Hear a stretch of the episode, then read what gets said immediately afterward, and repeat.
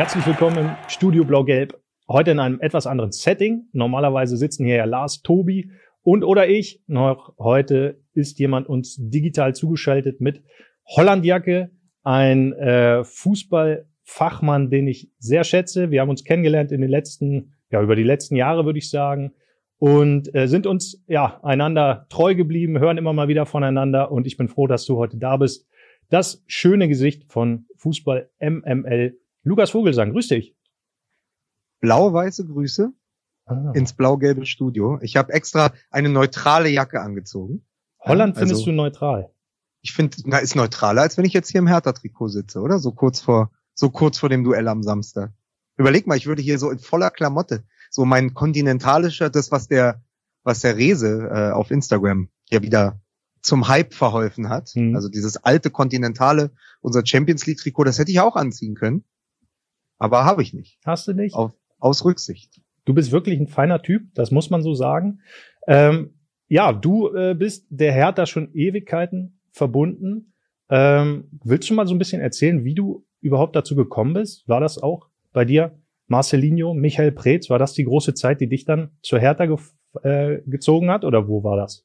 Ja, also Michael Preetz war schon da, aber ich war so elf, ich muss ungefähr elf Jahre alt gewesen sein. Es war nämlich im April 1997. Hertha hatte gerade äh, wenige Wochen zuvor gegen den ersten FC Kaiserslautern gewonnen, die als Absteiger ja in die Liga gekommen waren, dann als erste Mannschaft auch aufstiegen, als, als Tabellenerster und danach im Anschluss gleich die Meisterschaft äh, gewonnen mhm. haben. Das war diese 97, 98er Rehagel, Chiriaco Sforza an die Bremen Mannschaft und ähm, die kamen ins Olympiastadion. Das ist bis heute, glaube ich, Rekordspiel der zweiten Liga. 85.000 Zuschauer.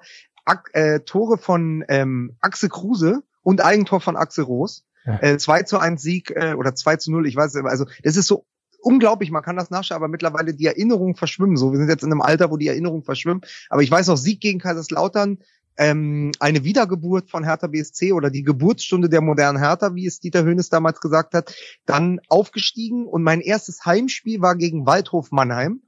Ähm, ich weiß noch ganz genau, es waren tausende Menschen noch vorm Abpfiff draußen vom Olympiastadion, weil die Ordner den Andrang nicht moderiert bekamen. Mhm. Also man kam nicht ins Stadion, weil sonst waren da halt 10.000 Leute, jetzt waren plötzlich 20, 30.000, die kommen wollten. Und ähm, als wir ins Stadion kamen, stand es schon 2 zu 0 für Waldhof. Ich glaube, Mirko Reichel hat beide Tore gemacht.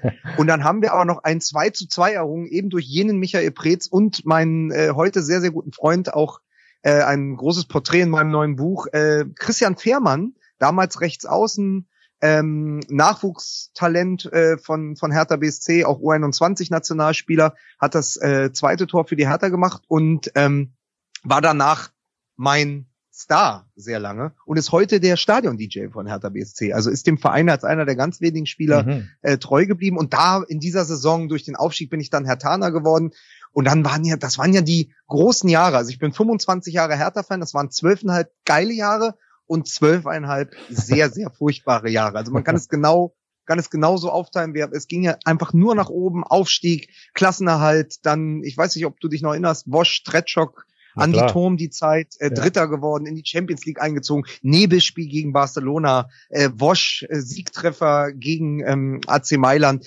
Festtage, äh, also ein fantastischer Abend äh, gegen Chelsea landen, damit noch damals noch mit Jean-Franco Solar.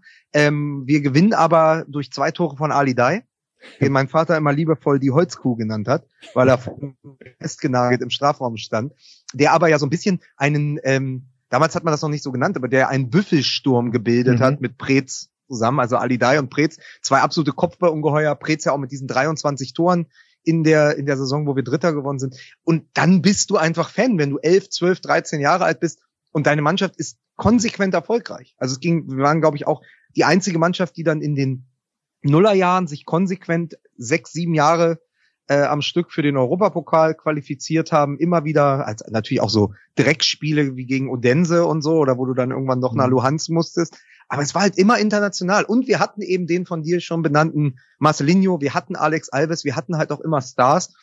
Und dieses letzte große Hallo, das letzte große ähm, Jahr war dann das unter Favre. Mhm. Für mich das Bild der Saison damals. Sieg in Cottbus, Dieter Höhnes kommt von der Tribüne, die ganze Mannschaft tanzt. Favre tanzt, Dieter Höhnes tanzt, ähm, die Mannschaft um Cicero, um Simonic, äh, Arne Friedrich und natürlich dem Sturm, Pantelic, Voronin. Da hätten wir ja auch Meister werden können. Mhm. Wir wurden dann nicht mal Champions League Teilnehmer und sind in der Saison darauf abgestiegen und dann kamen halt die dunklen Jahre Urs Lukai, Michael Skibbe, oh. Otto Rehage, ähm, Cleansy. Das so, also ab 2009 hätt, wären wir da Meister geworden, wären wir glaube ich auch heute noch eine Supermacht im deutschen Fußball. Klar. Aber es wurde dann halt der VfL Wolfsburg. Du siehst ja, wo es dahin geführt hat. Ja, die, aber ja. Ich, und da weiß ich auch noch, weil wir jetzt gerade in, in Braunschweig sind, aber für mich da das entscheidende Spiel, da sind wir nach Wolfsburg gefahren und Edin Dzeko macht das Siegtor, stützt sich aber dabei bei einem Kopfball, äh, bei einem Kopfball, glaube ich, nach einer Ecke oder so, wahrscheinlich von Zvetschke Misimovic, stützt sich auf ähm, Josip Simonic auf. Es wird nicht geahndet, heute mit dem VAR würde es geahndet. Wolfsburg gewinnt das Spiel, bleibt danach, glaube ich, ungeschlagen. Grafitsch mhm. mit der Hacke gegen die Bayern, Meisterschaft 2009. Die hätte rechtmäßig uns gehört dabei. okay. Das ist gut. Aber sag mal, wie würdest du denn jetzt sagen, wenn, wenn sich deine Fan, dein Fansein jetzt genau in zwei Teile schon ähm, aufteilt, wohin geht denn Teil drei?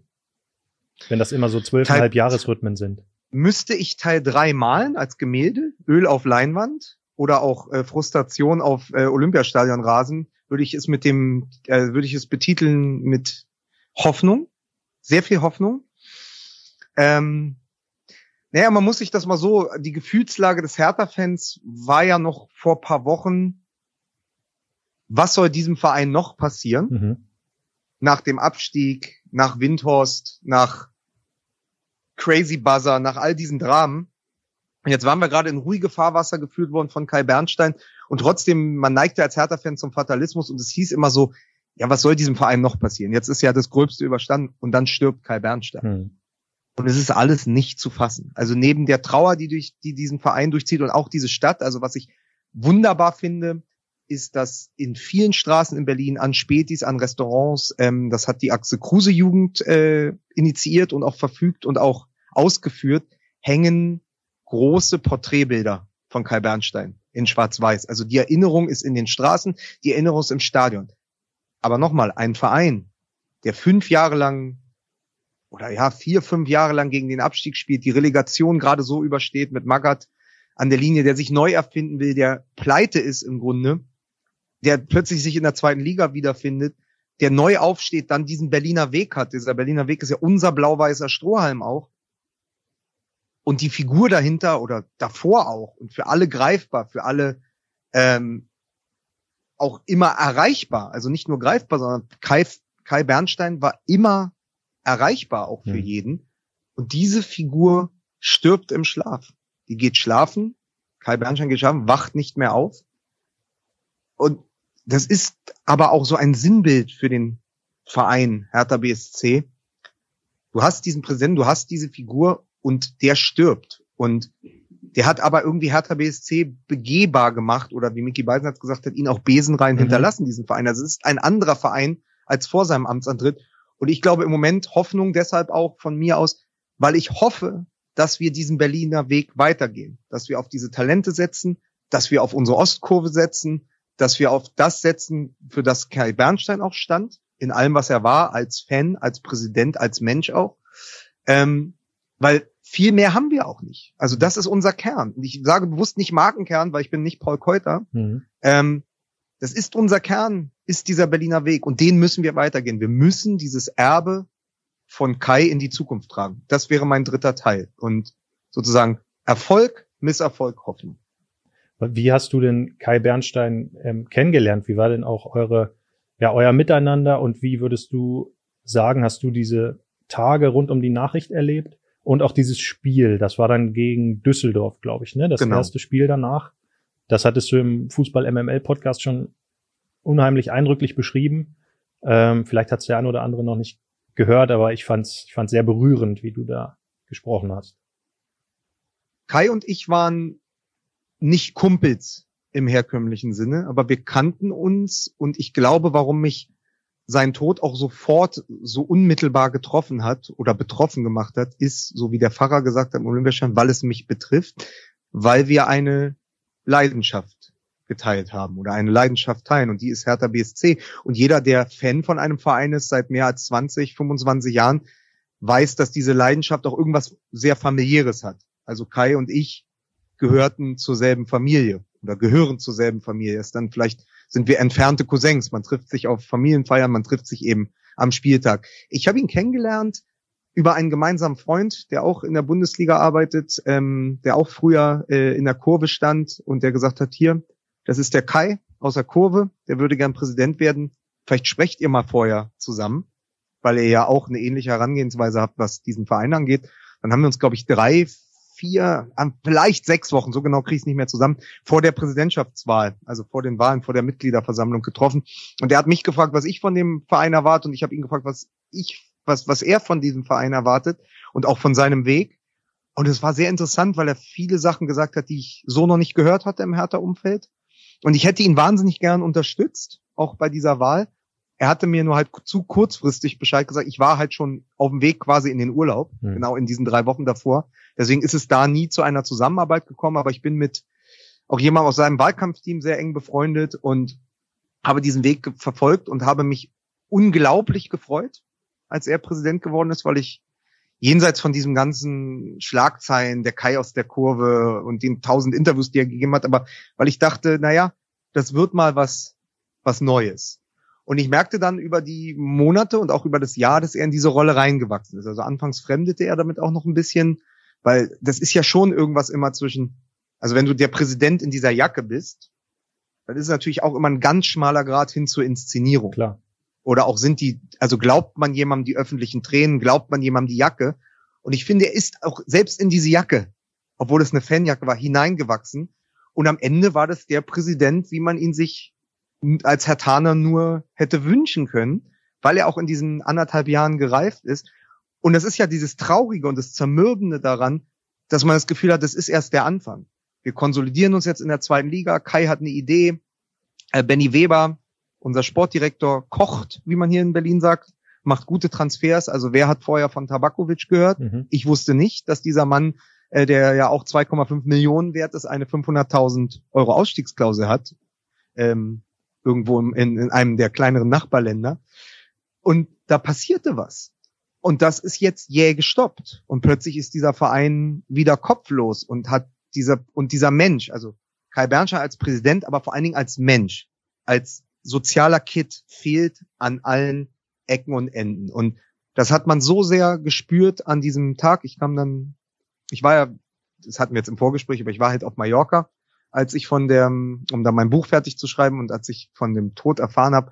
Und ich war total geschockt. Ich habe dann den ganzen Tag mit so der erweiterten Hertha-Familie telefoniert, viele Freunde, viele Wegbegleiter, auch viele Menschen, die ihn, ihn deutlich besser kannten als ich, weil das so eine Art, das war wie so eine Art Traumabewältigung. Also, weil man kann es ja erst nicht glauben und damit wirklich ein Dutzend Leute telefoniert und dann nach Hause geflogen und dann war direkt dieses Spiel an dem Sonntag. Äh, vorher war ich noch am Abend in Leipzig und habe mir Leipzig gegen Leverkusen angeguckt, mhm. wo es ja wirklich nur um Fußball ging. Und dann fährst du nach Berlin. Es war bitterkalt. Es war, glaube ich, der kälteste Sonntag seit der Erfindung von Hertha BSC. Es waren gefühlt minus 28 Grad. Dann haben wir uns zum Trauermarsch am Theodor-Heuss-Platz getroffen. Fünf, sechstausend Menschen waren da. Äh, transparente Trauerflur Blumen, also vor allen Dingen die Ultras, junge, junge Männer in schwarzen Jacken mit, äh, mit Blumen. Ich glaube, Rosen waren es, rote Rosen, weiße Rosen. Ähm, und dann ist man in kompletter Stille zum Stadion gelaufen. Und dann läufst du auf das Stadion zu und dann ist da dieses überdimensionale, übermenschengroße äh, Porträt von Kai Bernstein in Schwarz-Weiß und da hat's mir echt auch die Beine weggezogen. Und dann kommst du in dieses Stadion und es ist komplett still. Und dann gab es ja diese Schweigeminute. Mhm. Und das ist wirklich ein eindrückliches Bild, was mich auch lange, lange noch begleiten wird, dass diese Schweigeminute stattfand und dann hat Kreisel, der Nachfolger von Kai Bernstein als Capo, in der Kai Bernstein Jacke eine einzige Fackel entzündet, einen Pyrostab. Und der brannte fast bis zum Ende der Schweigeminute. Also eine Fackel, die erlöscht für dieses Menschenleben, was erloschen ist. Und das ist, also, was die Ostkurve, was eigentlich alle Fankurven und alle Ultragruppierungen können, ist natürlich Symbolik. Ist die, die Sprache der Symbole, das können sie so gut. Pietät können sie auch sehr gut, das hat dieser Trauermarsch und der ganze Tag auch gezeigt, aber diese Symbolik, diese Jacke, diese Fackel, Das sind wirklich Bilder, die bleiben. Man kann sich das gerne auch nochmal auf YouTube angucken. Mhm. Da ist das. Äh, plus auch übrigens die Schweigeminute von Fabian von Wachsmann, unserem, unserem Stadionsprecher, die ans Herz geht. Die waren sehr gut befreundet. Also Fabian von Wachsmann war eine Art Ziehvater von Kai Bernstein, dem, also dem ist das so sehr an Leber, Niere, Herz mhm. und den ganzen Körper gegangen, wie ich es bei keinem anderen gesehen habe. Also auch eine 25 Jahre alte Freundschaft, die da geendet ist im Tod von Kai Bernstein. Also das war schon ein drückliches Stadionerlebnis, wie ich es noch nie erlebt hatte und auch nie wieder erleben möchte. Mhm. Das sage ich dir auch ganz offen. Und ich glaube aber, dass es jetzt in zwei Richtungen gehen kann, weil wir ja so ein bisschen über diese Zweitligasaison sprechen wollen. Also ich glaube, entweder gibt das nochmal einen Schub oder die Mannschaft ist doch mehr an der Seele verwundet, als ich es gedacht hätte, weil viele Spieler, gerade auch die Führungsspieler, Toni Leistner, Fabi Rehse und so, ähm, oder auch Fluppe, also Tabakovic, sehr, sehr eng mit ihm waren, mhm. weil äh, Kai war ja auch teilweise nur acht, zehn Jahre älter als die Spieler. Und also entweder ist diese Mannschaft beschädigt und in gewisser Weise auch entgleist oder sie sagt jetzt erst recht. Und noch nach dem Spiel gegen Wien Wiesbaden, das war ja das Auswärtsspiel mhm. nach diesem Heimspiel gegen Düsseldorf, hätte ich gesagt, ah, da ist einiges in Schieflage geraten, also was ja sehr menschlich wäre. Aber jetzt haben sie sich natürlich unter dem unter dem ungarischen Pragmatiker Paul Dardai nochmal extrem zusammengerissen. Und jetzt bin ich gerade auch in einer Gefühlslage, rein das Sportliche, ja. also jetzt sind wir rein beim Sportlichen, ist die Gefühlslage natürlich total oben auf. Ne? Es sind nur noch sechs Punkte bis zum Relegationsplatz. Klar. Was soll noch schiefgehen? Und das nach zwei Siegen, ein absoluter ermauerter Glückssieg in Beigräuter Fürth, in Fürth. Und dann ein ja, also ich fand schon verdienter Sieg, aber du spielst halt gegen zehn Magdeburger am Freitagabend und am Ende die letzte Chance zum Ausgleich ist bei Magdeburg. Und du musst dich nicht wundern, wenn du das Ding nicht gewinnst, hm. obwohl du lange Zeit ein, ein Mann mehr warst. Also wir haben jetzt mal einfach die sechs Punkte oder die vier Punkte mehr, die wir woanders liegen gelassen haben, die haben wir jetzt mal glücklich dazu bekommen und jetzt sieht die Welt in Blau-Weiß natürlich schon ganz anders aus. Ja, ich bin auch sehr gespannt, wie das sich sozusagen fortschreibt, weil es gibt im deutschen Fußball ja zwei Geschichten, ähm, die so ähnlich waren, die mit einem Tod zusammenhängen. Einmal Hannover 96 nach Robert Enke, mhm. da ist nichts mehr gegangen danach, die sind mhm. zerbrochen, so wie du es auch eben beschrieben hast. Und einmal auch den VfL Wolfsburg nach dem Tod von Junior Malanda im Januar mhm. 2015, der ein Autounfall an einem oder bei einem Autounfall gestorben ist. Und daraufhin ist die Mannschaft sehr zusammengewachsen, die ja dann sogar noch im Höhepunktspiel 3 zu 1 gegen Borussia Dortmund im DFB-Pokalfinale mhm. in Berlin gewonnen hat. Also es gibt sozusagen beide Extreme und ich kann mir irgendwie für mich nicht vorstellen, dass es so in der Mitte ausläuft. Weißt du, wie ich meine? Ich glaube, es schlägt in ein Extrem aus, so eine besondere Situation, so ein einmaliges Erlebnis ich möchte mich da gar nicht in Mutmaßung versteifen, weil ich, weil ich auch, also ich kenne die Kabine halt nicht, ne? Mhm. Man, und man kann den, also A kann man den Leuten nur vor den Kopf gucken und so einer Kabine kann man quasi nur vor die Tür mhm. gucken, wenn man nicht selber dabei ist. Obwohl äh, Hertha BSC gerade da einen großen Job macht und diese Saison ja aus eigenen Kräften mit einer Doku begleitet, die, glaube ich, alle zwei oder alle vier Wochen auf YouTube erscheint, kann ich jedem, der mal wissen will, wie es in so einer Fußballmannschaft in der zweiten Liga aussieht, sehr ans Herz legen. Ich habe die vierte Folge ähm, sogar im Kino gesehen, als Premiere im, im Alhambra bei uns hier im Wedding. Ähm, also sehr, sehr interessant, wie es da in der Kabine aussieht. Ich habe mir die neueste noch nicht angeschaut. Vielleicht wäre das mal ganz gut, aber ich bin noch nicht dazu gekommen. Aber ich möchte mich A nicht zu Mutmaßungen versteigen und B, ich glaube, es ist noch mal was anderes, wenn der Präsident, mhm. egal ob die sich nahe standen, aber ob der Präsident stirbt, also jemand sozusagen aus dem Vorstand, der nicht jeden Tag in der mhm. Kabine ist, mit dem du nicht jede Woche auf dem Platz ist, oder ein Mannschaftskamerad, der dir vielleicht sogar über die Jahre als Freund ans Herz gewachsen ist. Also ich glaube, der Fall Enke und der Fall Junior Malanda lassen sich nur bedingt vergleichen mit dem Fall Kai Bernstein. Und trotzdem wird es irgendeine psychologische Reaktion geben. Und trotzdem passiert etwas in der Mannschaft. Wie gesagt, entweder es kippt, hm. dieses Gefühl hatte ich sehr lange, oder man sagt jetzt erst recht. Vielleicht ist es aber auch einfach daraufhin, also da weisen jetzt diese letzten beiden Siege hin, vielleicht ist es am Ende aber auch nur eine Fußballmannschaft, die weitermachen muss. weil weder ist jetzt plötzlich eine neue Euphorie da, also wo man sagt, pass auf, jetzt erst recht und für Kai, hm. dann hätten wir, dann hätten wir tatsächlich, wenn es nämlich dieses jetzt erst recht gewesen wäre, hätten wir, also ich bitte dich, dann hätten wir Kaiserslautern zu Hause. Das war das Pokalspiel mhm. nach dem Tod von Kai Manchester. Das war um den Pokal, den er immer nach Hause holen wollte, den er immer in seinem Stadion gewinnen wollte, wo er in der Kurve der Capo war, der Vorsänger. Dann musst du das Viertelfinale gegen Kaiserslautern bei so einer historischen Chance, was das Restteilnehmerfeld mhm. angeht, dann musst du Kaiserslautern zu, zu Hause schlagen und nicht 3 zu 1. Dann darfst du da nicht 3 zu 1 verlieren. Deswegen dachte ich eher beschädigt, weil es dieses jetzt erst recht nicht gab. Aber wie gesagt, Pal Paldadei hat diese Mannschaft gerade eingefangen und sie kann jetzt eben auch diese dreckigen Siege. Mhm. Und so blöd das klingt, aber wir sind ja jetzt immerhin hier im Studio Blau-Gelb. Ähm, das wird ganz, ganz wichtig als Standortbestimmung, was jetzt im Braunschweig passiert. Weil jetzt hast du zweimal gewonnen, auch einmal dreckig auswärts. Jetzt geht's nach Braunschweig. Eine Mannschaft, ohne jetzt irgendjemandem zu nahe zu treten, die eigentlich auf dem Papier, auch wenn jetzt im Moment in den letzten Wochen es sehr gut lief, mhm. Aber die noch zum Ende der Hinrunde wie ein klarer Abstiegskandidat aussah. Und die eigentlich auf dem Papier, rein vom Kader her, auch schlechter besetzt ist als Hertha BSC Berlin, Klar. naturgemäß als Erstliga-Absteiger. Du musst jetzt eigentlich nach Braunschweig fahren und das Ding irgendwie ziehen. Und wenn es so ist wie äh, gegen Reuter Fürth und du gewinnst es irgendwie dreckig 2-1, irgendwie so ein, ach, so, so, so, so ein Sieg, wo man hinterher auch nicht weiß, wie, wie der geschafft wurde, aber du hast halt die drei Punkte. Aber ich kenne ja meine Hertha. Jetzt hast du die Euphorie wieder nach dem Sieg gegen Magdeburg. Natürlich fährst du nach Braunschweig und kriegst richtig schön auf den Sack.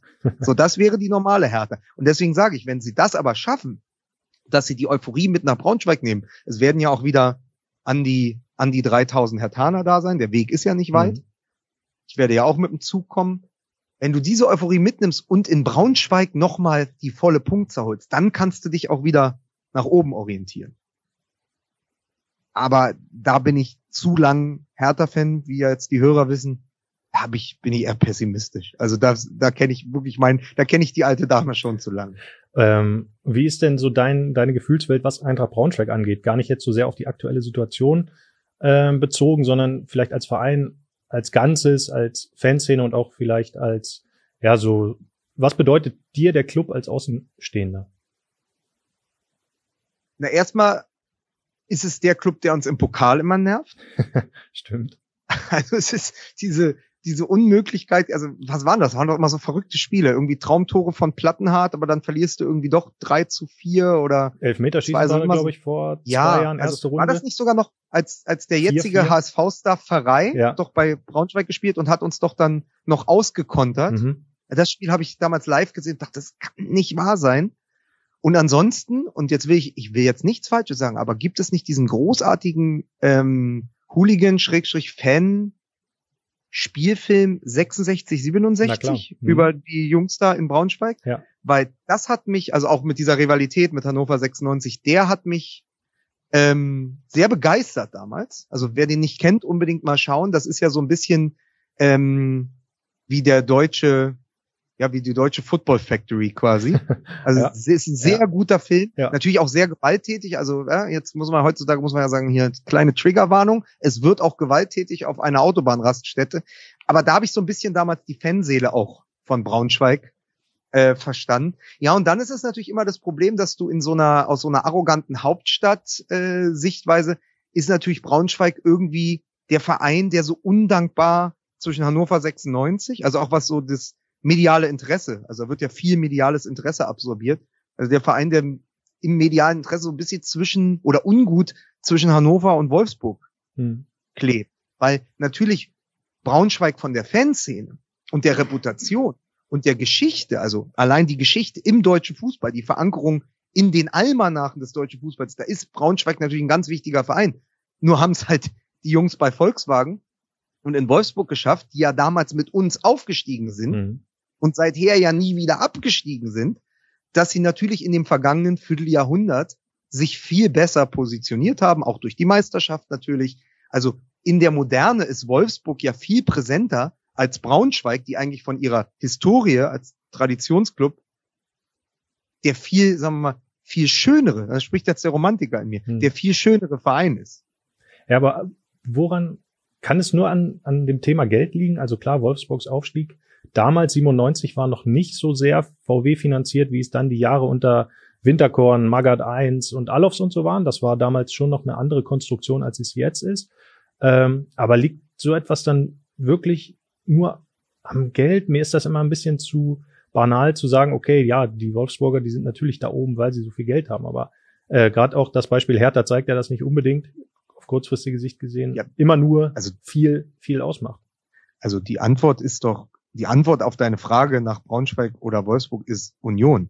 Also als ja. Antwort als Berliner, weil Union uns ja gezeigt hat, jetzt trifft es ja nicht mehr zu, ne? Ich sag nur Around Town mhm. und Nenad Bielica und so und Champions League Geld, aber Union hat ja über zehn Jahre, viele, über zehn Jahre hat Union ja mit viel weniger Geld einen viel besseren Job gemacht. Ja, hat die besseren Spieler geholt, hat sich etabliert, hat heute fast mehr, also es tut mir weh, das zu sagen, aber ich glaube, sie haben, das schmerzt wirklich, ähm, sie haben mit, mehr Mitglieder, also Köpenick hat mehr Mitglieder als wir im Westen.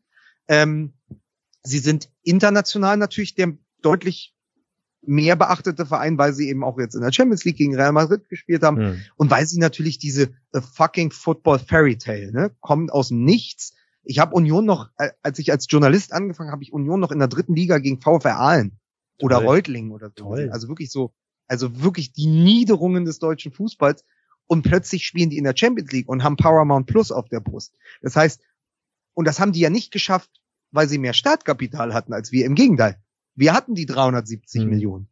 Wir hätten ja auch gucken können, ob man Spieler wie Behrens oder Gieselmann oder äh, überall Andrich. Oder so ein Robert Trimmel. Andrich, Lenz, Christopher Lenz. Ja, oder Trimmel. Aber ich sage jetzt nur die Jungs von vor der Haustür. Also, Andrich, mh. Christopher Lenz. Das waren mhm. alle, die haben alle mal äh, bei Hertha in der ja. Jugend gespielt. Und die sind dann in die weite Welt über Heidenheim und so, um dann bei Union zu Stars zu werden. Also jemand wie Grisha Prömmel. Also es hat ja niemand Michael Preetz und später dann Freddy Bobic verboten, diese Spieler zu scouten. Sie mhm. haben es nur einfach nicht geschafft, weil bei Union in Form von Oliver Runert einfach mehr Kompetenz am Werk war. Und ich glaube, in Wolfsburg, Wolfgang Wolf in Wolfsburg, besser und danach auch nicht, ne? Da war sehr viel, Kom aber da war einfach zur richtigen Zeit richtig Kompetenz auch am Werk. Mhm. Und natürlich durchaus ein, zwei Jahre, wo es richtig glücklich war, dass sie in der Liga geblieben sind. Aber sie sind halt da geblieben. Und dann natürlich im richtigen Moment auch das Volkswagengeld. Also das, also, aber vorher, ich weiß ja noch, wie die, wie die Mannschaft aussah, die 97, 98, also die 96, 97 aufgestiegen ist dann mit Holger Ballwanz. Na klar. Äh, ähm, Christoph Nowak. So, das waren ja jetzt auch alles keine, das waren jetzt keine Superstars, so wie später Andres D'Alessandro oder so, mhm. weißt du, wo dann, oder als dann der Blasengel Effenberg dazu wurde. So, das waren ja solide Zweitligakicker, die aber unter einem guten Trainer okayen Fußball gespielt haben, der damals, also wir reden auch, das ist Fußball von vor 25 Jahren, der lässt sich ja überhaupt nicht mehr mit dem vergleichen. Ja. Auch eine Hertha-Mannschaft mit den Spielern würde heute nicht in, es nicht in die erste Liga schaffen. Die, der, die zweite Liga als Wettbewerb, da habe ich jetzt die, das Wochenende noch drüber nachgedacht, hat sich so unfassbar entwickelt. Mhm. Also wie dicht das da auch ist und wie gut du sein musst, um überhaupt in die Top 3 zu kommen. Also du siehst ja auch, wie oft das da oben wechselt. Mit Hannover, mit Kräuter Fürth, mit Kiel wo einfach potenziell selbst wir noch auf dem achten, mhm. potenziell um den Aufstieg mitspielen können, weil jeder zu jeder Zeit jeden schlagen kann. Und damals war das Niveau von der zweiten Liga, auch wenn DSF damals immer beste Li zweite Liga aller Zeiten, die haben wir jetzt. Und ich glaube aber, dass da einfach gute Arbeit gemacht wurde zum richtigen Zeitpunkt. Und das ist dann bei Braunschweig ähnlich wie übrigens auch in Kaiserslautern, oder frag mal nach bei Löring später, Fortuna Köln, mhm. sind ja so ein paar Traditionsclub oder wie jetzt aktuell in der Zweitligasaison Schalke 04. Mhm. Es haben halt ein paar Traditionsclubs, die irgendwie fest zum Inventar der ersten Liga gehören sollten, ab Mitte, Ende der 90er bis heute ihre Hausaufgaben nicht gemacht. Ja. Und das ist Braunschweig auf die Füße gefallen. Das ist jetzt Hertha auf die Füße gefallen. Schalke kämpft seit Jahren um den Anschluss. Und das ist, glaube ich, der mitgliederstärkste Verein Europas, glaube ich sogar. Mhm, kann sein, ja. Also die haben Kapazitäten, die müssten, die müssten ganz woanders mitspielen, als jetzt Braunschweig und Hertha. Kaiserslautern, die ja, obwohl sie jetzt im Pokal-Halbfinale stehen, gerade Gramotzes entlassen haben, weil sie auch da nicht weiter wissen. Übrigens eine Entlassung, die äh, Otto Rehage in den 90ern schon vorausgesagt hat, äh, wenn ich das Video richtig verstanden habe, was ich gestern äh, via Instagram gesehen habe. Aber da wurde halt, ohne dass ich jetzt die Details bei Braunschweig kenne, aber Braunschweig stand für etwas. Hertha stand auch immer für etwas. Natürlich auch für viele Krisen und immer selbst eine Bankrotterklärung an sich gewesen, aber halt in den entscheidenden Phasen, als die moderne, als der moderne Fußball Einzug hielt in die zweite und erste Bundesliga, in den deutschen Fußball, haben diese Traditionsclubs ihre Hausaufgaben nicht gemacht. Deswegen ist Union heute größer als Hertha, stand jetzt, von den Mitgliederzahlen, vom medialen Interesse auch. Und deswegen ist Wolfsburg und selbst an guten Tagen Hannover größer als Braunschweig. es tut mir leid für die Blau-Gelben, es tut mir aber fast noch mehr leid für die Blau-Weißen. Hm. Aber das ist, das ist im Moment die Momentaufnahme. Deswegen treff, trifft hier der Achte auf den Relegationsplatz. 12, mhm. Ja, 60. Für, ich, ich sage einfach mal Zwölfter, mache ich mir gleich Gefühlter Zwölfter, das ist doch schon Deswegen schön. trifft der gefühlte Zwölfte auf den auf den echten Achten. Übrigens, äh, der Platz, äh, das ist übrigens auch der achte Platz, habe ich auch vor der Saison härter getippt. Also mehr habe ich auch gar nicht erwartet von der Saison. Ja, aber ich finde ja zweite Liga, wo du es auch ansprichst, jetzt wirklich die stärkste zweite Liga natürlich aller Zeiten. Ähm, aber es ist so eine gefährliche Liga, finde ich. Also schau mal Bielefeld an. Die kämpfen jetzt in Liga 3, nachdem sie durchgefallen sind um, um den Klassenerhalt. Und da gibt's ja weitere prominente Beispiele, die noch weiter durchgereicht wurden, irgendwie Energie Cottbus oder so.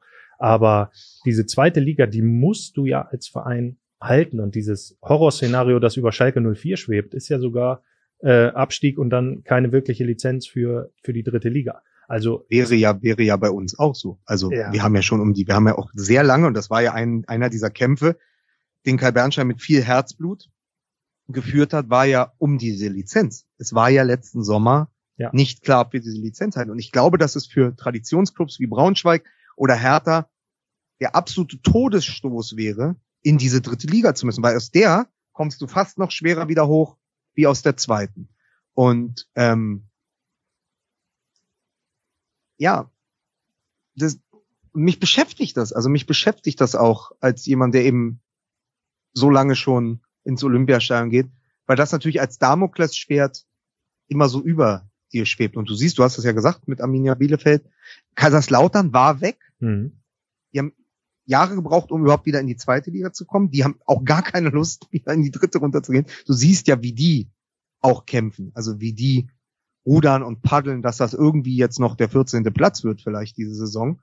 Ähm, ja, und ich glaube, Braunschweig, die ja auch, äh, die ja auch immer mal wieder unten waren, mhm ähm, da weiß es ja auch jeder. Also dass allein die Zugehörigkeit zur zweiten Liga gerade ein ganz hohes Gut ist, dass es zu verteidigen geht. Wir reden überhaupt nicht über irgendwelche Ansprüche, in die erste aufzusteigen. Nee, die nee. hat, glaube ich, im Moment weder Hertha BSC noch äh, Eintracht Braunschweig. Es geht darum, diese zweite Liga mit allem, was man hat, mit allen Kräften, die man hat, festzuhalten, weil die ist wirklich, ich habe das Wort schon mal, also dieses Bild schon mal benutzt, aber das ist wirklich der letzte Strohhalm. Wenn du aus dieser zweiten Liga absteigst, dann bist du als Traditionsclub über Jahre hinaus weg vom Fenster. Ja.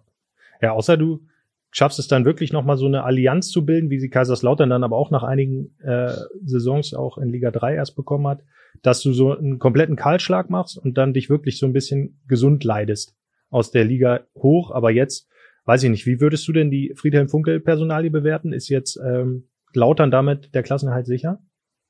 Naja, Lauter macht ja nur das, was der BVB seit Jahren in der ersten Liga ähm, praktiziert. Er holt einfach die Vergangenheit zurück und mhm. hofft damit auf eine bessere Zukunft. Also wenn ich sehe, dass jetzt ähm, dass jetzt Sven Bender und Nuri Sahin plötzlich im Trainerteam von Terzic sind und Sancho dribbelt, dribbelt wieder durch Wolfsburg. Also man konnte ihn ja gerade mhm. in Wolfsburg äh, aus nächster Nähe sich an, anschauen.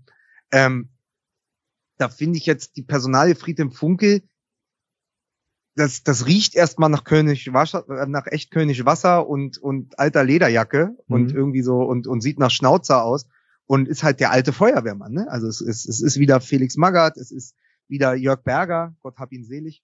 Ähm, es ist wieder so Ende, ich glaube, ich habe, wann war das? Ungefähr in den Zehnerjahren habe ich mal für elf Freunde beim, beim Tagesspiegel in Berlin ein Porträt gemacht über den Feuerwehrmann. Mhm. Also was ist eigentlich der Feuer? Mhm. Also Peter, ne, also der, das alte, der alte Gag, das alte Meme, Peter Neururer steigt aus seinem Panamera Klar. irgendwo bei, vor der Allianz Arena oder wie er jetzt übrigens vor einer Woche in einem Interview gesagt hat, selbst ein Zauberer, also ich, könnte Schalke 04 nicht retten. Das ist ja ein Neururer Zitat. Ja. Und man denkt ja aber immer, diese Gattung Trainer ist ausgestorben, weil man setzt auf die Laptop-Trainer, man setzt auf Leute aus dem Verein, die meist die Jugend kennen, also sie gerade St. Pauli, St. Pauli, Hürzeler. Sie habt auch mal wieder Interimstrainer, die einen Zweitligisten übernehmen oder auch in der Bundesliga, der irgendwie dem, dem Abstieg nahe steht und dann bringen die einen ganz frischen Wind hm.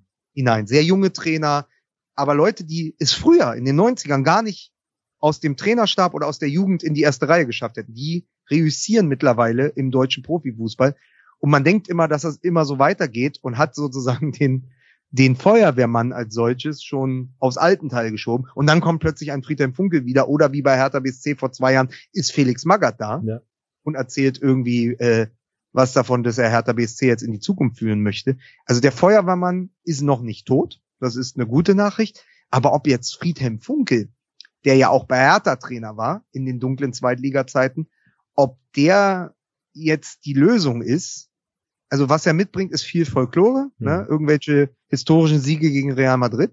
Aber ob der jetzt, ob der jetzt wirklich das Gegenmittel ist für diese ja dann doch in sich sehr zerrüttete Kaiserslautern-Kabine, das weiß ich nicht. mein erster Impuls war so, oh, das ist eine schlechte Nachricht für Braunschweig, Rostock und Schalke. Aber das war eher so ein Gefühl, dass Funkel dort übernimmt und mit seiner ja, auch mit seiner Aura, mit seiner Erfahrung und zu dem, dem ganzen Vertrauen, das man ihm entgegenbringt, auch als ehemaliger ähm, Lautern-Spieler, dass mhm. er dort vielleicht wirklich diese vier Monate im Griff hat und diesen komischen Club, weil ich meine, individuelle Qualität haben die auch ohne Ende, die haben einen super Stürmer da drin mit dem Arce, der Zweitliga auf jeden Fall kann, vielleicht sogar mehr. Ähm, also mein erster Gedanke war so, hoppla, das könnte für die anderen da unten eine schlechte Nachricht sein. Andersrum hatte ich bei Gramozis auch gedacht, oh, das ist eine gute Nachricht für die anderen da unten. Als sie ja, aber das wäre jetzt mein, das wäre jetzt, also das ist ja wirklich aus dem Kaffeesatz lesen. Das kann, das ist ja eine, eine klassische Kippfigur. Also es kann in die eine und die andere Richtung gehen. Also entweder der beruhigt diese Kabine. Ist ja völlig absurd. Das ist eine Mannschaft, die steht im DFB-Pokal-Halbfinale. Mhm. Das ist, glaube ich, so der, der, der größte Erfolg seit der Meisterschaft äh, äh, 98. Und jetzt kommt der dritte Trainer und Gramozis hat es auch nicht geschafft. Bei der Personal Gramotzes habe ich so, da habe ich damals gedacht, oh, äh, äh, also da hätte man doch auch mal auf Schalke nachfragen können, dass das nicht funktioniert. Ja, ähm, ja Friedhelm Funkel, also du meinst so ein bisschen, da kommt jetzt der Herbergsvater mhm, ja, und sagt 22 Uhr Licht aus, mhm. Playstation mhm. aus und morgen um sieben sind wir bei den Steigerungsläufen im, im, im, im Wäldchen drüben ja, dann, dann ist es eine schlechte Nachricht auch für Braunschweig. Wen müsste denn eigentlich Braunschweig äh, holen als Trainer, um nochmal, also um sozusagen die Folklore-Karte zu spielen? Puh. Also wir hatten ja hier relativ viel äh, historische Folklore auch noch mit Peter Vollmann eine Zeit lang. Der hm. war ja auch Anfang der 2000er Trainer, jetzt eine Zeit lang Geschäftsführer und aktuell sind alle relativ erleichtert, dass das auseinandergegangen ist und man merkte auch so eine Art ähm, ja, so, so ein Flaschenhalseffekt, als er dann weg war, dass mhm. sich andere in den, in den Vordergrund gespielt haben. An Benjamin Kessel zum Beispiel, der als Sportdirektor nachgefolgt ist, der einen super Job macht. Äh, und auch die ganze Konstruktion wirkt mir ein wenig progressiver, offener und ein bisschen freier, ohne diesen in Häkchen starken Mann, den es dann lange gab. Weil ich äh, kann dir eine Sache verraten aus Berlin. Wir haben ja unseren Friedhelm Funkel schon. Also wir haben Rekordspieler und Rekordtrainer Paul Dardai. Das dritte Mal jetzt auf der Bank. Und auf der einen Seite ist das wunderbar. Jeder, der sich, der sich mal vergewissern will, was da eigentlich in Berlin los ist oder der sich das mal anschauen will, dem lege ich die Pressekonferenz ans Herz, jetzt auch wahrscheinlich dann am Freitag vor dem Braunschweig-Spiel. Also er beherrscht ja den Umgang mit der Presse wie kaum ein anderer mhm. Trainer. Es ist der, ich nenne es den Dardai-Shuffle. Du stellst ihm als Journalist bei einer Pressekonferenz eine Frage und er antwortet in seinem wunderbar Westberliner ungarischen Kauderwelsch und erzählt dir alles. Und am besten noch, was er mittags gegessen hat mhm. und wie es ihm heute geht. Aber du wirst keine Antwort auf deine Frage bekommen. er verwirrt dich. Also am Ende denken die Journalisten immer, er hätte die Frage beantwortet, mhm. aber er hat einfach über alles geredet, was ihm gerade in den Sinn gekommen ist. Es ist Dadaismus pur, also Dadaismus mhm. kann man meinetwegen als, meinetwegen als lustiges Wortspiel auch sagen. Aber dieser, dieser Dadaist-Schaffel ist schon was sehr Besonderes. Und natürlich spricht der auch so aus der Seele der Kurve oder der spricht der Kurve aus der Seele. Das, das tut er. Er ist halt durch und durch Hatana. Er kann halt von seiner, er kann halt von dem Haus, in dem er wohnt und in dem drei der Hertha-Spieler auch aufgewachsen naja, sind, ja. halt zum Stadion laufen. Mehr Folklore geht nicht. Und auf der anderen Seite haben wir aber so eine Art Stockholm-Syndrom mit ihm. Weil wir ja gar keinen anderen Trainer dulden können, mhm. weil der Pal ist ja im Zweifel immer da. Mhm. Und man hängt aber auch an ihm und seiner nun überhaupt nicht progressiven Spielweise. Also als er uns über Jahre ins Tabellenmittelfeld der Bundesliga geführt hat, war er der kleine Pal, der halt aus dem Westend kommt, ne, der ewig schon da ist. Das war uns ja nicht genug. Mhm. Und dann kam Klinsmann. Und damit begann der Abstieg. Also in dem Moment, an dem Klinsmann, also als Dardai, der durch Czovic ersetzt wurde, Czovic mhm. war ja eigentlich nur der Versuch, Dardai zu klonen und zu reproduzieren, aber mit einer offensiveren Herangehensweise. Gescheitert. Dann kam Klinsmann, um internationales Flair reinzubringen. Hat auch nicht funktioniert. Und danach hatten wir, danach hatten wir Sandro Schwarz und Felix Magath. Also wir wissen. Vergiss mir den Bruno nicht. Ja, und den, und den Bruno. Ja, aber der, dazwischen war ja Paul nochmal. Ja, stimmt. Da war doch, glaube ich, Paul, Klinsmann, hm. Nuri, Bruno, Paul. Ich krieg's auch gar nicht mehr zusammen. Wahnsinn. Aber was, uns, was es uns halt gezeigt hat auf so eine ungute Weise ist, wir haben halt die Wahl zwischen Pauls wenig inspirierten Zerstörerfußball der im Moment daraus auf, aus, darauf ausgelegt ist, dass der Rese irgendwann den Ball auf links bekommt mhm. und dann in Strafraum dribbelt und entweder schießt, flankt oder äh, umgesenzt wird für einen Elfmeter. Oder wir holen irgendeinen anderen Trainer, der im Zwei Zweifel Markus Giesdoll ist, der aber Hertha nicht versteht. Mhm. Das heißt, wir haben im Moment keine Lösung. Wir spielen im Grunde unattraktiven Fußball, der auf wenige Geistesblitze unserer Topspieler hofft und sind sauer oft auch als Fans über Paul Dardai, weil er komische Entscheidungen trifft, was die Aufstellung angeht, weil Spieler, die jeder andere in der Start, in die Startelf packen würde, bei ihm einfach nicht spielen, mhm. aus völlig unerfindlichen Gründen. Er wird es dir aber nicht erzählen. Oder beziehungsweise, wenn du ihn fragst, wird er den Dardai-Shuffle machen und du weißt danach nur, wie seine Söhne heißen. und auf der anderen Seite können wir ihn aber auch auf keinen Fall entlassen, weil wir weder das Geld für einen neuen Trainer haben, plus, weil wir ja sozusagen den ganzen Business Case einmal durchgespielt haben. Mhm. Was passiert ohne Paul? Ja, absolutes Chaos mit Leuten, die Hertha BSC nicht verstehen. Das heißt, wir haben keine Wahl. Wir haben entweder das, was jetzt ist, oder das absolut, also den absoluten Abgrund. Keine Wahl, das, außer Paul. Das ist, das ist der, das so. Aber der würde auch, ich glaube, der würde im Westend auch im Moment äh, die Berlin-Wahl gewinnen, wenn er mit dem Slogan da antritt. Also zumindest rund ums Olympiastadion. Aber sag mal, das, was du eben beschrieben hast, fasst das nicht ein Spitzenclub eigentlich der zweiten Liga zusammen? Äh, wir spielen eigentlich ja destruktiven Fußball und hoffen auf die Geistesblitze vorne. Also es passiert ja eigentlich nur in, in Ausnahmefällen, dass eine spielerisch überragende Mannschaft ähm, durchmarschiert, sondern eigentlich aber ist das nicht St. Pauli? Ja, schon, aber die haben jetzt jetzt am Sonntag ja auch gegen Braunschweig gespielt ähm, und haben kein wirklich gutes Spiel gemacht. Also holen jetzt auch ihre Punkte durch mal so eine so ein Abstauber Gewühl Tor, ähm, verteidigen dann saftig und holen sich so ihre drei Punkte. Klar, sowas gehört immer mal dazu, so ein dreckiger Sieg, der klassische dreckige Sieg, aber ähm, dass so eine Mannschaft über eine ganze Saison hinweg überragenden Fußball in Liga 2 spielt, das finde ich schon mhm. außergewöhnlich. Also klar gelingt das ähm, St. Pauli über weite Strecken, aber oft ja auch nur phasenweise. Und ich halte es nicht für einen Zufall, dass auch die Spitzenclubs, die jetzt schon lange in Liga 2 sind, immer auch in Phasen nur funktionieren. Also HSV, auch St. Pauli, auch Hannover hat ja mhm. teilweise sehr gute Phasen, Fortuna Düsseldorf auch äh, und führt rund um Weihnachten auch. Also die funktionieren immer mal phasenweise bis die Gegner merken, okay, die setzen jetzt gerade auf ja. Boom, Klatsch im Sturm, stellen wir uns mal ein bisschen tiefer. Äh, und dann geht's Spiel wieder von vorne los. Dann geht's wieder darum, vorne Bälle einsammeln, ein Tor, zwei Tore versuchen und hinten dicht. Jetzt hat St. Pauli ja durch Hürzeler einfach auch einen Trainer mit einer Idee. Das unterscheidet sie schon mal zu, also von uns. Weil Paldadei, Paldadei hat, also Paldadei hat eine Idee von Fußball, aber es ist kein spielerischer Ansatz. Also mir fehlt seit Jahren mal Spannendes hinterlaufen mhm. oder auch mal Ballstaffetten, die ich woanders sehe, die ich übrigens gesehen habe, als St. Pauli im Hinspiel im Olympiastadion war. Das war wahrscheinlich eine der besten Mannschaften, die ich in den letzten Monaten dort gesehen habe, wenn nicht sogar die beste. Die hatten nämlich eine Idee und die haben auch unsere Idee, also mein, mein guter Freund Tommy Gmür hat ja danach geschrieben, glaube ich, nach dem St. Pauli-Spiel, ähm, oder, oder jetzt in den letzten Wochen, das trifft es sehr gut, er hat geschrieben, wir sind der einzige Verein in Deutschland, bei dem die Spielidee verletzt auf der Tribüne sitzen kann. Nämlich Fabi Rehse. Mhm. Das ist unsere einzige Spielidee. Und St. Pauli hat ihn damals zugestellt und hat selber aber auch über Hartl, über, äh, ich glaube, Jackson Irvine war noch da, das war ja vorm Asia Cup, hat mit so zwei, drei Unterschiedsspielern wirklich einen guten Fußball aufgezogen, auch mit Eggestein. So, die sind für mich eins, also durch die Idee von Hürzler, durch den Trainer alleine, eins über der Konkurrenz. Und dann hast du natürlich recht. Also Hamburg hängt davon ab, was macht Ferrei, was macht Platzl. Also haben die einen Geistesblitz. Das war ein furchtbares Spiel gegen Hansa Rostock am Wochenende.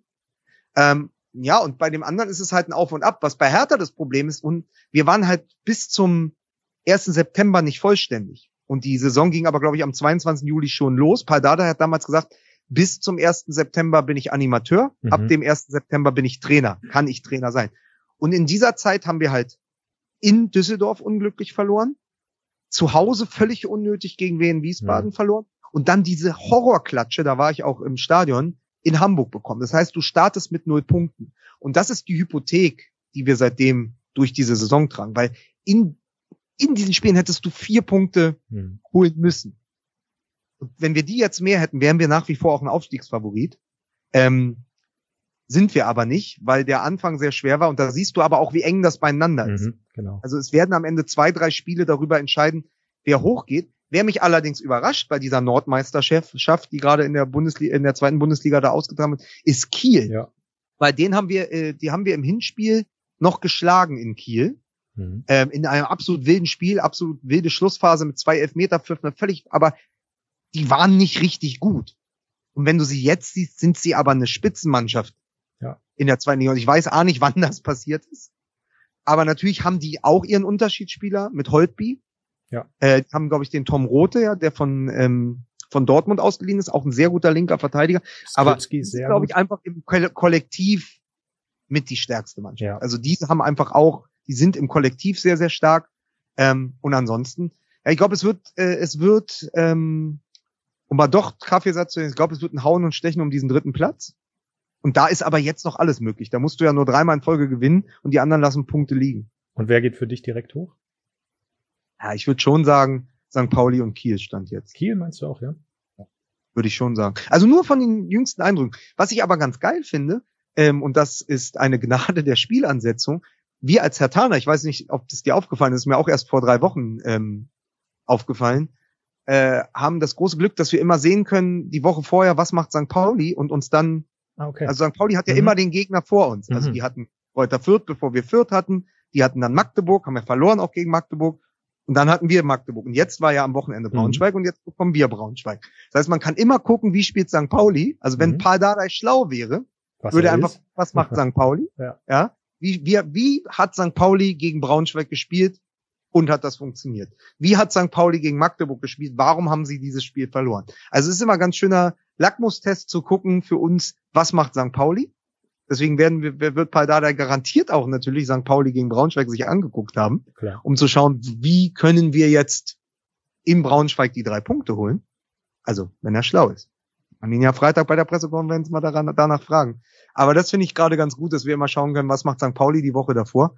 Ja, und ansonsten ist halt diese zweite Liga aber auch so, so schön anzusehen. Also ja nicht rein von der Qualität der Spiele, aber von der Spannung mhm. und von dem, dass du nie weißt. Also es ist ja ein Horror für jeden, für jeden Tipper. Ja. Also es ja. ist ja für, für jeden, der irgendwie äh, Toto spielt oder, oder irgendwie aber einem der einschlägigen Wettanbieter auf diese zweite Liga setzen will, kann ich nur sagen, lass es. Oddset.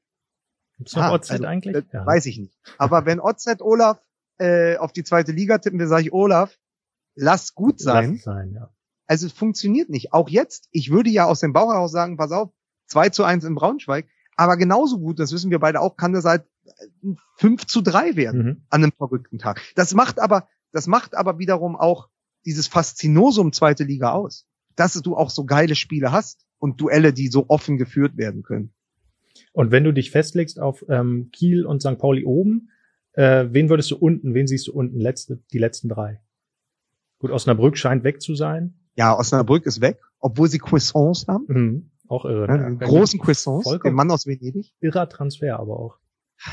Ja, also sagen wir mal so, ähm, Rostock hat wirklich ein gutes Spiel gemacht gegen den HSV, mhm. aber das musst du dann auch gewinnen. Und wenn du da noch so den Ausgleich kassierst, wirst du sehr lange unten drin sein. Und ich glaube Relegation Schalke. Echt, ja? Das ist mhm. so deine. Dein Szenario? Ja, die sind so in ihren eigenen Strudel. Der neue, äh, der neue Belgier funktioniert auch nicht. Ich glaube, Mhm. der neue, der belgische Ge Geratz Mhm. heißt er, glaube ich. Mhm.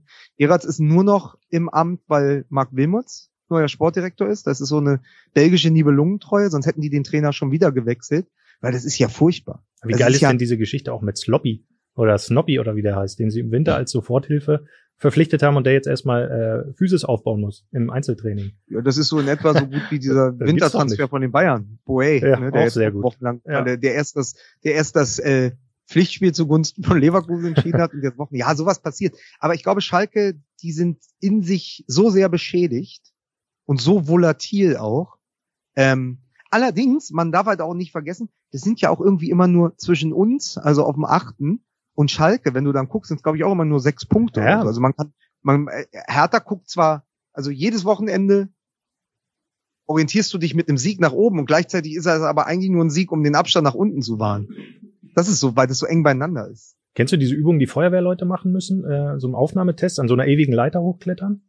Die, wo du einfach Stufe um Stufe kletterst, aber die Leiter nicht so wirklich höher kommst, sondern die immer nur wieder runterziehst und so. Manchmal habe ich das Gefühl, das ist so zweite Liga. Ich sag dir, ich sag dir aber, was zweite Liga mit Her oder was generell Hertha BSC-Fan ist, das ist, äh, kennst du auch dieses Spiel aus Omas Spielesammlung mit den Leitern und den Schlangen oder den Leitern und den Rutschen?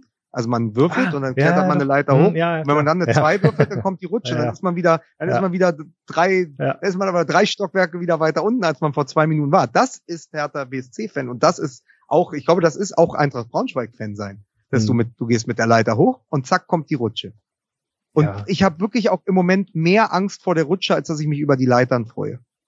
Ja, aber Leidenschaft funktioniert ja nur so, dass du eben genau diese Phasen und Momente auch mitnimmst und gemeinsam wächst daran. Und deswegen, Aber ich, sag, ich, ich sage dir, wir haben, was wir zumindest auf unserer Seite haben, ähm, und da muss man nur den großen Palko Dardai, den Sohn, den Trainersohn zitieren, wir haben die Kraft der Suggestion auf unserer Seite. Ähm, wer das Spiel gesehen hat am Freitag gegen Magdeburg, äh, wird ja nicht um die 39. Minute umhinkommen. Ähm, der, glaube ich, erste direkt verwandelte Freistoß seit zwei Jahren, ich glaube, der letzte war, müsste Marco Richter gewesen sein.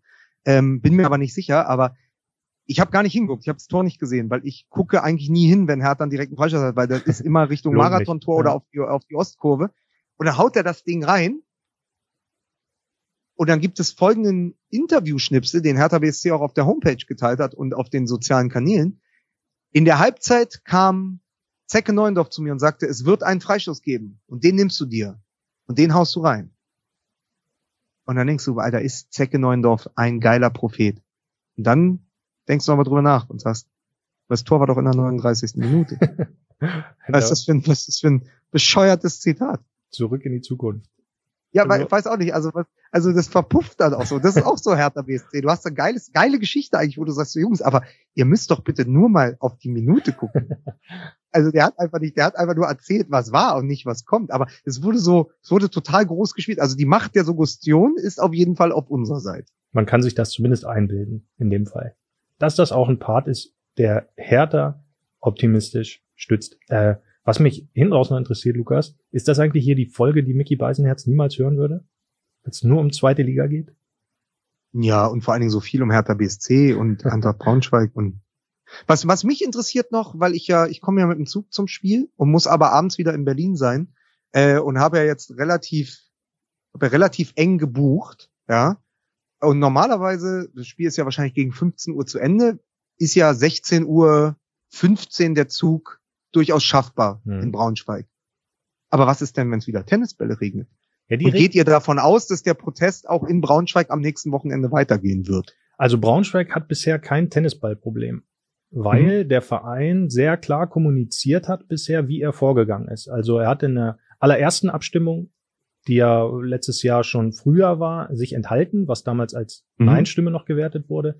Und in der zweiten Abstimmung, um die es ja jetzt ja auch im Nachhinein noch groß geht, haben sie gegen den Einstieg eines Investors Mhm. gestimmt und haben damit natürlich sich auch die das Verständnis und ähm, die die Zurückhaltung der Fans ein Stück weit mitgesichert, weil die auf dem Okay. Weg sehr mitgenommen wurden und jetzt hat am vergangenen Wochenende Eintracht Braunschweig auch äh, proaktiv auf der Homepage mitgeteilt, wir, wir sind auch pro Neuwahlen dieser ganzen Geschichte. Also im Prinzip setzen die da sehr auf ein offenes, äh, eine, auf eine offene Kommunikation, die in der Kurve natürlich auf offene Ohren stößt, weil die genau das ähm, natürlich fordern, überall mitgenommen zu werden in Entscheidungsprozessen, in Denkmustern, wie, wie stimmt mein Verein in solchen Dingen ab.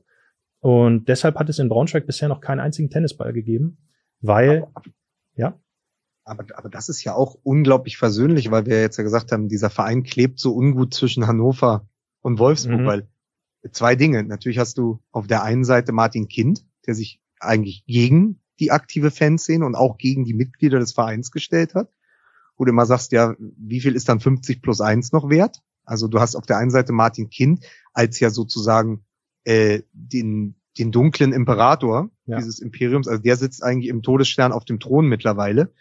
Und auf der anderen Seite hast du Wolfsburg, wo die Fans durchaus protestieren, aber ich finde ja tatsächlich Fans in Wolfsburg, die sagen Nein zum Investor. Also merken die den Gag selbst noch? Also ja, spürt man sich da noch?